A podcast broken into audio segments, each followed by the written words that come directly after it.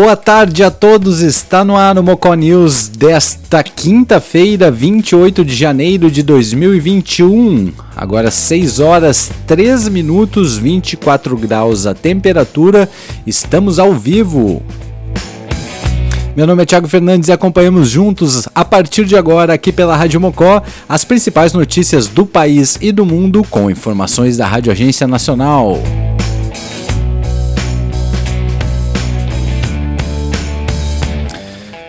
Operação Resgate liberta 110 pessoas vítimas de trabalho escravo. As ações começaram na semana passada em 23 unidades da federação. Quem traz informações é o repórter Nelson Lim, de São Paulo. Vamos ouvi-lo. A data de hoje, 28 de janeiro, é lembrada como Dia de Combate ao Trabalho Escravo e faz referência à chacina de Unai, ocorrida em 2004 em Minas Gerais, quando quatro trabalhadores do Ministério do Trabalho foram assassinados. Em coletiva de imprensa nesta quinta-feira, a Polícia Federal, junto com o Ministério Público do Trabalho, o Ministério Público Federal, Defensoria Pública da União e a Secretaria do Trabalho apresentaram os resultados da Operação Resgate de combate ao trabalho análogo à escravidão. Iniciada na semana passada, as operações ocorreram em 23 unidades da Federação. Foram realizadas 74 ações de liberação de trabalhadores e resgatadas 110 pessoas, entre elas dois adolescentes. As verbas rescisórias a que esses trabalhadores teriam direito somam quase 500 mil reais, segundo estimativas dos investigadores. O subsecretário de Inspeção do Trabalho, Rômulo Machado, falou que atualmente os fiscais não têm encontrado um único local com trabalhadores escravizados, a exemplo do que ocorria no final dos anos 90, mas que atualmente são verificadas muitas condições degradantes durante as fiscalizações.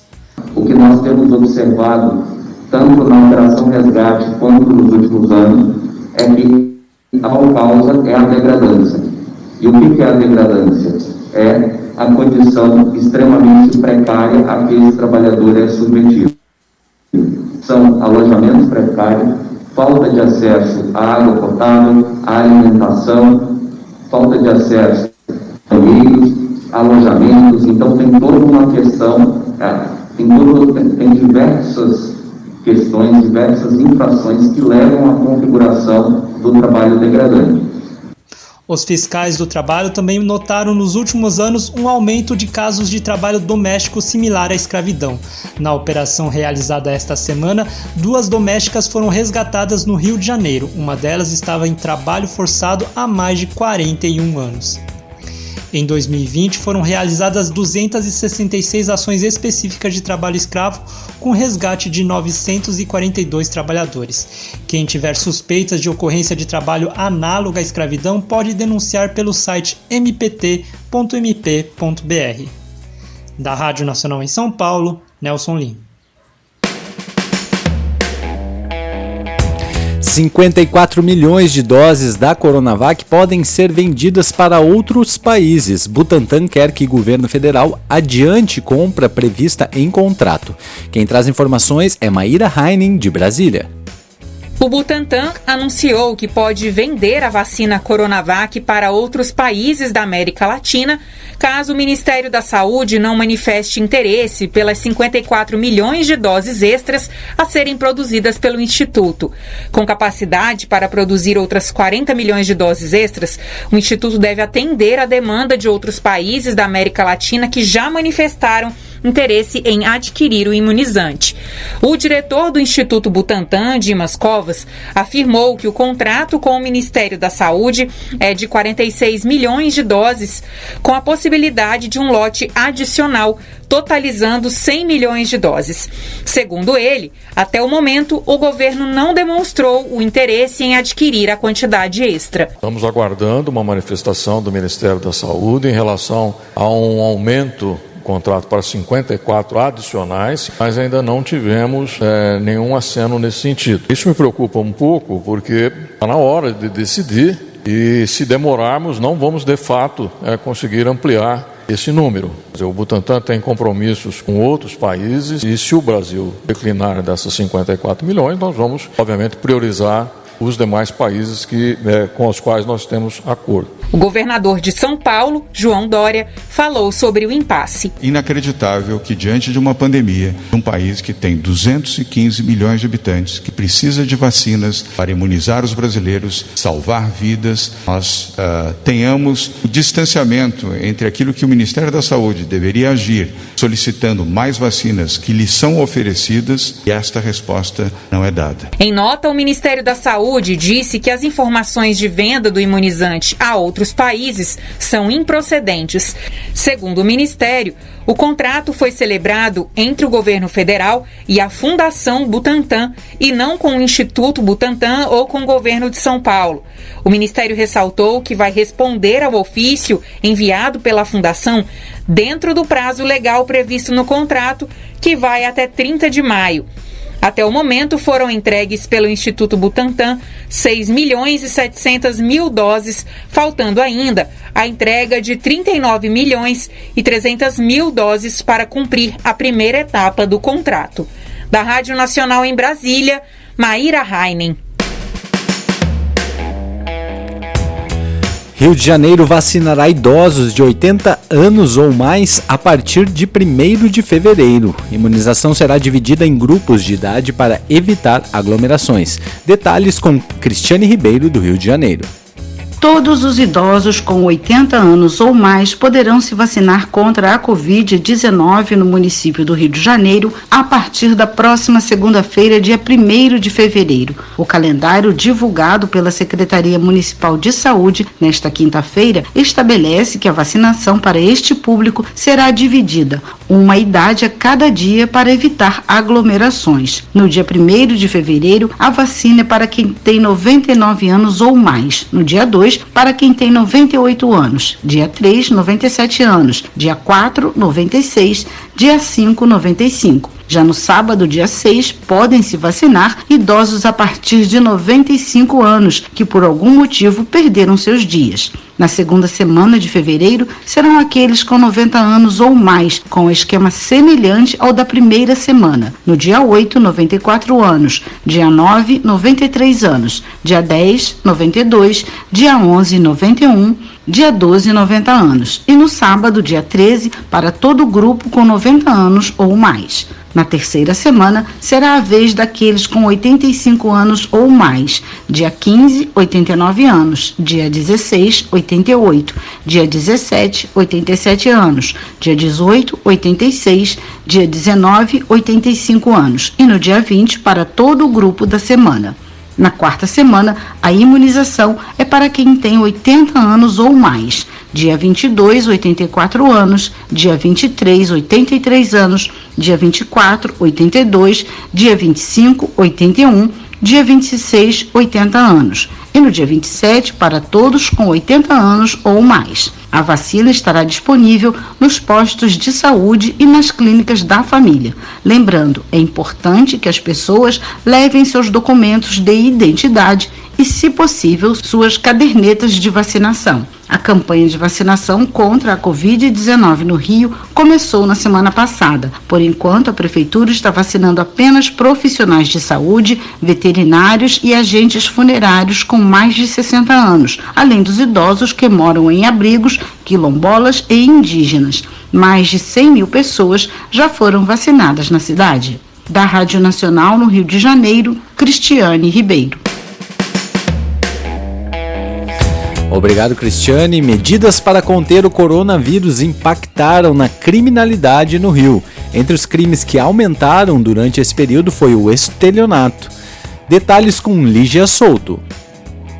As medidas de isolamento social impostas para conter a pandemia do novo coronavírus refletiram nos indicadores de criminalidade no estado do Rio de Janeiro. A conclusão é do Instituto de Segurança Pública, que divulgou nesta quinta-feira os dados relativos a 2020. Entre os crimes que aumentaram durante o período de restrição para conter a Covid-19, a diretora-presidente do ISPRJ, delegada Marcela Ortiz, destaca o estelionato, principalmente em ambiente virtual.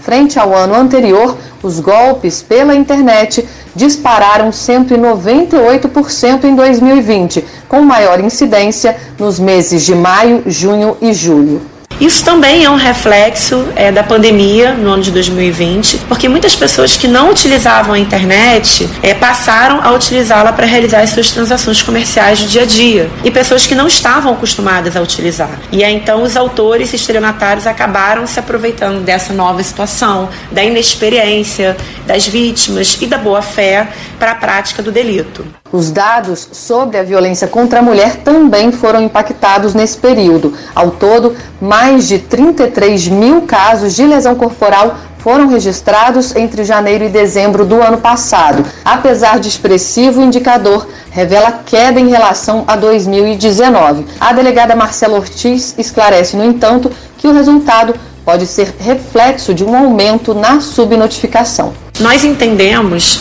que precisamos levar em consideração a possibilidade de subnotificação nesse caso, uma vez que o isolamento social pode ter dificultado o deslocamento das vítimas para as DPs. O levantamento do ISP traz ainda informações sobre os crimes de feminicídio registrados em 2020 no estado. Foram 77 assassinatos de mulheres em razão do gênero, número inferior aos 85 notificados em 2019. Já em relação ao estupro, foram mais de 4 mil casos, 12% a menos na comparação anual. Outro destaque da pesquisa são os números do indicador letalidade violenta, que soma os homicídios dolosos, as mortes provocadas por policiais, os latrocínios e as lesões corporais seguidas de morte. O estado do Rio totalizou mais de 4.800 vítimas, o que corresponde a uma queda de 18,2% em relação ao observado no ano anterior. Os dados também mostram que houve redução nos roubos de carga, veículos e roubos de rua. Além disso, ainda segundo o ISP, 2020 foi o ano com o menor número de mortes de policiais desde 1998. Da Rádio Nacional no Rio de Janeiro, Lígia Souto. Obrigado, Lígia Souto. Nova ponte que liga Alagoas e Sergipe é inaugurada. Estrutura cruza o Rio São Francisco. Detalhes com Maíra Heinen, de Brasília. O acesso à nova ponte sobre o rio São Francisco, na divisa entre os estados de Alagoas e Sergipe, foi liberado nesta quinta-feira, após a conclusão das obras no trecho.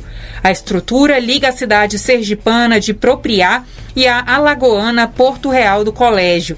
O presidente Jair Bolsonaro participou da inauguração da obra. Também presente, o ministro da Infraestrutura, Tarcísio Freitas, ressaltou que os estados devem contar com outros trechos duplicados em breve. Estamos entregando hoje essa ponte sobre São Francisco e não vamos parar não vamos parar. Em breve, ainda em fevereiro, nós vamos entregar mais dois quilômetros e vamos continuar seguindo com a duplicação até Carmópolis. Até o final do ano, todo o trecho até Carmópolis vai estar duplicado. Estamos substituindo a empresa que estava no trecho que vai de Carmópolis até Laranjeiras para que a gente aumente o desempenho, para que a gente possa avançar firmes na duplicação até a Laranjeira. A obra na ponte estava parada desde 2017 e foi retomada em 2019. Foram realizados serviços de pavimentação e o nivelamento nas vias de acesso à ponte. A nova estrutura tem 860 metros de extensão e 24 metros de largura e é composta por quatro faixas de rolamento, além dos acostamentos com 3 metros cada. Com a finalização, usuários e motoristas têm mais segurança para utilizar o trecho, que conta ainda com vão livre e vegetação debaixo da ponte, assegurando a manutenção do corredor ecológico para a fauna. Da Rádio Nacional em Brasília, Maíra Heinen.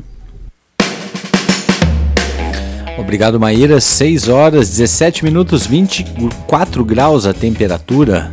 Tempo nublado em Tapes taxa de desemprego é a mais alta no trimestre desde 2012. São 14 milhões de brasileiros sem trabalho. Detalhes com Tamara Freire do Rio de Janeiro. Vamos ouvi-la.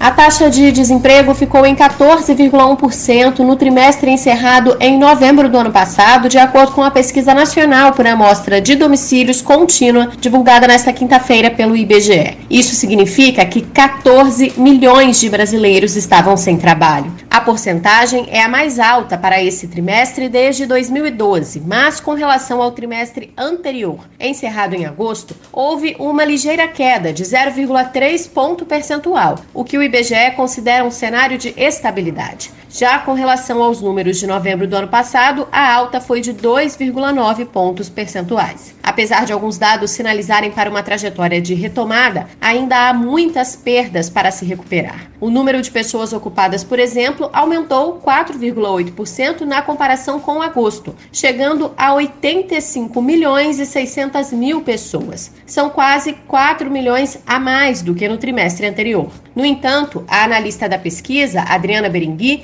explica que em um cenário mais amplo o saldo é bastante negativo. Esse avanço no trimestre, ele quebrou essa sequência importante de quedas, mas foram quedas muito acentuadas. No confronto anual, ela recua 9,4%, o que significa dizer que a minha população ocupada hoje ela é 8,8 milhões de pessoas a menos do que era no mesmo trimestre do ano de 2019. O aumento da ocupação atingiu nove dos dez grupos de atividades pesquisados e foi mais intenso no comércio e na construção. O nível de ocupação também subiu para 48,6% da população brasileira, mas isso significa que menos metade das pessoas com mais de 14 anos estavam ocupadas, um patamar alcançado no início da pandemia, de onde o país ainda não conseguiu sair. A maior parte dos trabalhadores foi absorvida pelo mercado informal, que respondeu por 62% do aumento na ocupação total. Se, de maneira geral, o crescimento foi de 4,8%, na informalidade, essa alta foi de 7,9%. Com isso, em novembro, a taxa de informalidade chegou a 39,1%, o que significa 33 milhões e 500 mil trabalhadores que não têm carteira assinada, trabalham por conta própria ou são empresários, mas sem CNPJ. A analista do IBGE ressalta que houve um aumento com relação a agosto, mas um recuo na comparação com o recorde de quase 39 milhões de pessoas alcançado em novembro do ano passado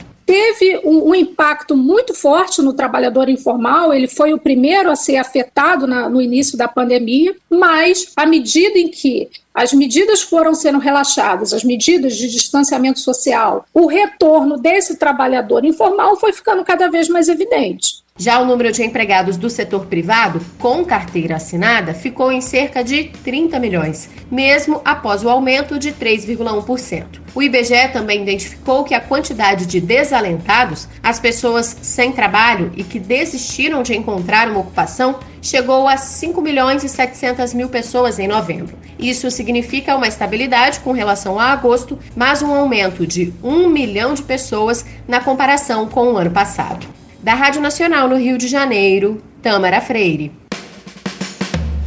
Obrigado, Tâmara Freire. Brasil registra a criação de mais de 142 mil empregos formais em 2020, um aumento de 0,37% em comparação ao ano de 2019. Quem traz informações é Lucas Por Deus Leão, de Brasília. No acumulado do ano de 2020, foram criadas no Brasil mais de 142 mil novas vagas de emprego formal em comparação com 2019. Já no mês de dezembro, o Brasil fechou mais de 67.900 vagas com carteira assinada. Tradicionalmente, dezembro é um mês de mais demissões que contratações devido à sazonalidade do mercado. Mesmo com perda de empregos, é o menor número de vagas fechadas para dezembro desde 1995. Os dados foram divulgados nesta quinta-feira pelo CAGED, o Cadastro Geral de Empregados e Desempregados. O ministro da Economia, Paulo Guedes, atribuiu os números, em parte, ao Programa Emergencial de Preservação de Empregos, editado em abril e que permitiu a redução de salários e jornadas durante a pandemia. A grande notícia para nós é que, num ano terrível, em que o PIB caiu 4,5%, nós criamos 142 mil novos empregos. O BEM, que é o benefício emergencial, é um programa que preservou 11 milhões de empregos. Nós estamos fechando o ano com 30 milhões de empregos de carteira assinada, sendo que 11 milhões de empregos foram preservados pelo benefício emergencial o Brasil fechou o ano com um total de mais de 38 milhões e 952 mil empregos com carteira assinada, um aumento de 0,37% em relação ao ano passado. O setor de serviços foi o único de 2020 que fechou mais vagas do que abriu, com um saldo negativo de mais de 132 mil postos de trabalho fechados. Por outro lado, a construção civil criou 112 mil novas vagas, a indústria 95 mil, a agricultura 61 mil e o comércio 8 mil novas vagas, sempre comparando 2020 com 2019. Das cinco regiões brasileiras, só o Sudeste perdeu vagas de trabalho em 2020, puxado pelo Rio de Janeiro, que sozinho fechou mais de 127 mil postos com carteira assinada no ano passado. Das mais de 142 mil novas vagas criadas no ano passado, pouco mais da metade, ou seja, 73 mil, foram vagas de trabalho intermitente, modalidade criada com a reforma trabalhista, onde não há uma jornada fixa. Já o salário médio na hora da contratação em 2020, em todo o território nacional, ficou em R$ 1.777, 3,65% a mais que a média salarial de 2019, mas abaixo da inflação prevista pelo mercado para este ano, que ficou em 4,21%, segundo o IPCA. Da Rádio Nacional, em Brasília, Lucas Por Deus Leão. Obrigado, Lucas. 6 horas 24 minutos, 24 graus a temperatura e chove neste momento em Tapes. Agora a hora do esporte aqui no Mocó News e quem traz as informações da dupla Grenal é ele, Heleno Rocha, direto de Porto Alegre. Boa tarde, Heleno. Tudo bem contigo? Muito boa tarde, Thiago Fernandes. Agora com as notícias do esporte aqui para a Rádio Mocó e Mocó News. Guerreiro já corre no campo e tem esperança de retornar ao Inter em março. Guerreiro já realiza corridas no campo do CT Parque Gigante.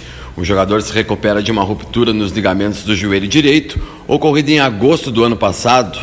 A previsão de regresso aos jogos pelo Inter aponta para entre o fim de fevereiro e início de março.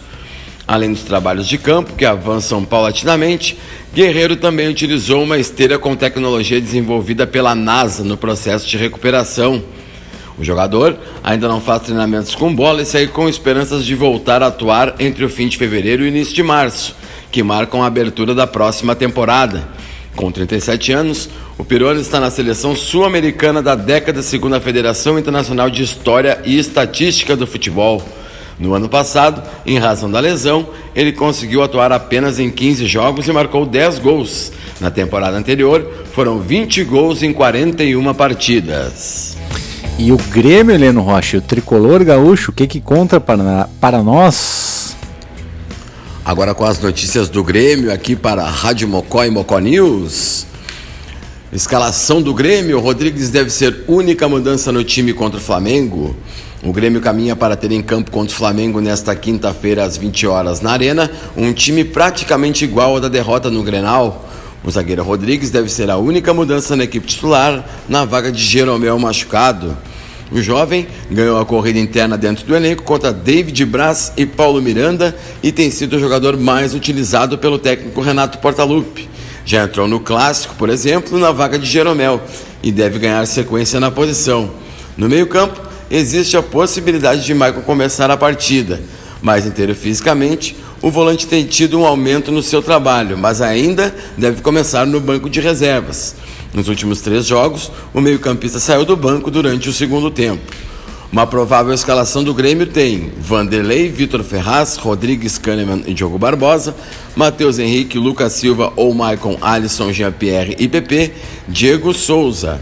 No banco, o centroavante Diego Churin volta a ser alternativa após tratar de desconforto muscular. O gringo ficou fora de duas partidas, mas já esteve como opção no Grenal. Nesta quarta-feira, o elenco se apresentou antes do almoço para iniciar a concentração para o jogo de hoje e realizou o último treino antes da partida. Conforme relato do clube, atividades técnicas e táticas no gramado do CT Luiz Carvalho. O tricolor não terá apenas Jeromel e Leonardo. O zagueiro, inclusive, usa muletas após a sua lesão em dois ligamentos do tornozelo esquerdo e ficará afastado de seis a oito semanas. Com as informações do esporte para a Rádio Mocó e Mocó News, Heleno Rocha. Muito obrigado, Heleno Rocha. Agora 6 horas 28 minutos, 24 graus a temperatura em Tapes, tempo variando entre nublado e chuva. Bom, esse foi o Mocó News desta quinta-feira, 28 de janeiro de 2021. Se deseja acompanhar as edições passadas do Mocó News, acesse nosso site radiomocó.net e escute os programas sempre que quiser. Também pelo radiomocó.net você pode interagir conosco, dar sua sugestão e muito mais. Por hora é isso, voltamos amanhã, sexta-feira, às 18 horas, se Deus quiser. Até lá, tchau!